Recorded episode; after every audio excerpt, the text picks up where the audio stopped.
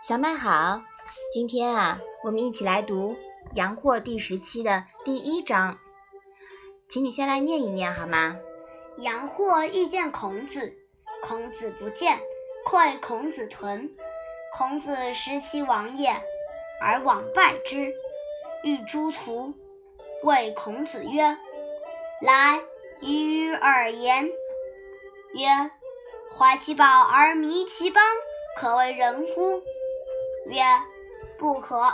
好从事而弃师时，可谓智乎？曰：不可。日月是矣，岁不我与。孔子曰：诺，吾将事矣。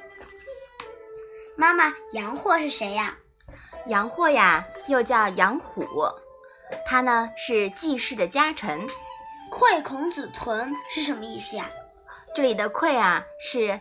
赠送的意思，那豚呢，就是烤乳猪。馈孔馈孔子豚啊，就是赠给孔子一只烤乳猪。食其亡是什么意思呀？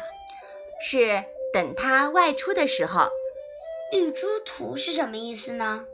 途呢，就是道路。遇诸途啊，就是在路上遇到了他。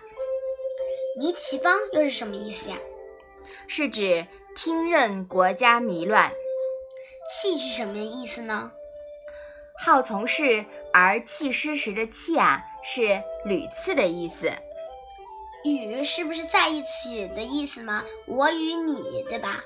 对，虽不我与啊，是在一起等待的意思。那么这一章是讲了什么呀？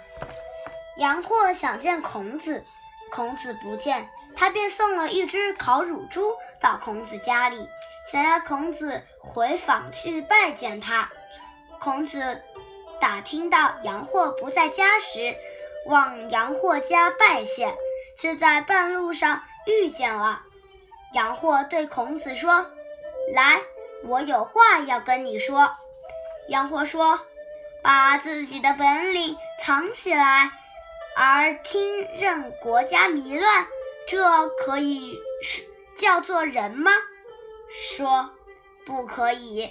喜欢参与政事，而又屡次错过机会，这可以说是人吗？这可以说是智吗？说不可以。时间一天天过去了，年岁啊是不等人的。孔子说：“好吧，我将要去任职了。”嗯，这一章啊，讲的是杨霍跟童子之间的一段对话，对吧？嗯。那么杨霍呢，原来是季氏的家家宰，曾经看不起孔子的，现在居然连他都登上权力舞台了，可见呀，周朝的秩序基本没戏了。这个时候呢，杨霍他想拉拢孔子。替他充门面，因为孔子在当时是一个很有名望的人，对吧？嗯。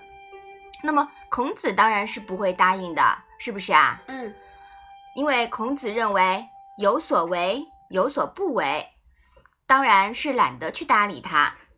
于是呀，杨货就厚脸皮给孔子送了头烤乳猪，因为他知道孔子是懂礼节的，拿了人家的东西啊。肯定是会礼貌性的回访，嗯，那孔子呢，现在也会回旋了。他呀，特地打听到杨货不在家的时候，才去礼节性的回访。谁知道呀，在路上碰到了杨货，于是杨货呢，就大模大样的和孔子说了一通道理，啊，说什么可谓人乎？可谓智乎？是不是啊？嗯，那孔子呢？他只是依礼而立，不说话。杨货没办法，只好自问自答了。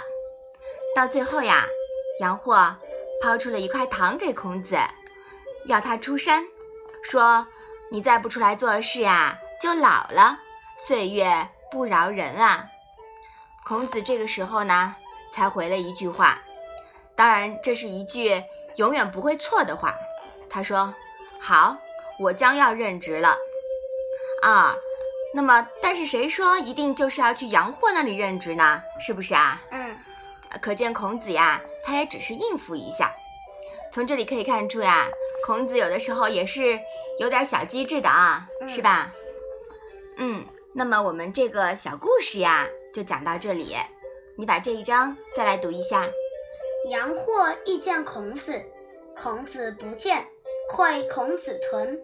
孔子识其王也，而往拜之。欲诸徒，谓孔子曰：“来，与尔言。”曰：“怀其宝而迷其邦，可谓人乎？”曰：“不可。”好从事而弃师时，可谓智乎？曰：不可。日月是矣，岁不我与。孔子曰：诺，吾将示矣。嗯，好的。那我们今天的《论语》小问问呀，就讲到这里吧。谢谢妈妈。